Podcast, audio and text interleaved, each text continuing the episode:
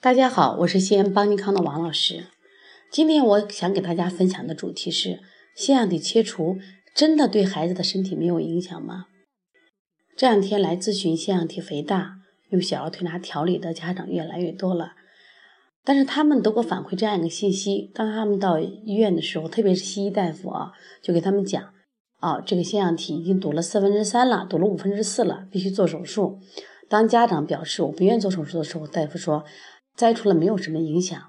真的事实不是这样子。因为在我们临床中接了很多是腺样体摘除以后，孩子其实体质很虚弱，因为毕竟腺样体和扁桃体它是我们人体的一道免疫器官。腺特别是腺样体，它是六岁开长到最大，十岁以后开始萎缩，到十三岁左右才是消失。这是生命的规律，这也是生物进化的规律。我跟妈妈讲，我说为什么你现在没有尾巴？是因为没有用了。没有用的东西，它自然就退化掉了。那么，我说这个人类进化到今天，它的扁桃体、腺样体还存在，说明它就是有作用的。如果你摘除了以后，实际上我觉着等于是孩子的免疫系统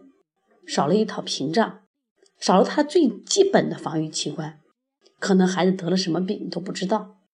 但是至少腺样体的存在，孩子比如鼻塞，孩子这个有感冒症状啊，我们发现孩子有病了。第一时间发现，我们及时处理就行了。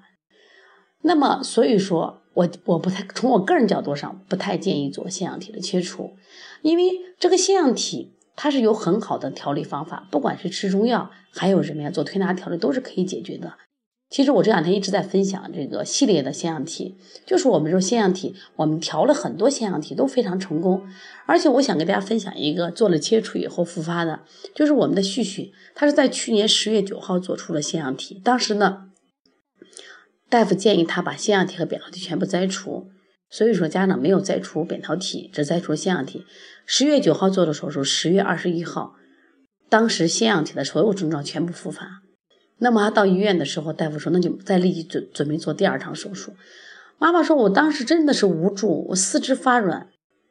我欲哭无泪。只有十几天的时间，二次复发。我们也接过这样的，比如孩子九岁了，九岁的孩子，他是在七岁做的，九岁复发；还有在三岁做的，五岁复发，这样的情况很多。所以说，我觉得家长呢，在孩子患了腺样体肥大以后呢，虽然腺样体对孩子的危害很大，我希望妈妈通过学习，自己掌握更多的调理方法，然后呢，从饮食上，从保健上，我们几管齐下，把孩子调好。而且呢，真的，我觉得小儿推拿是个非常非常好的方法，简单易学。希望更多的妈妈通过学习小儿推拿，然后把腺样体来调好。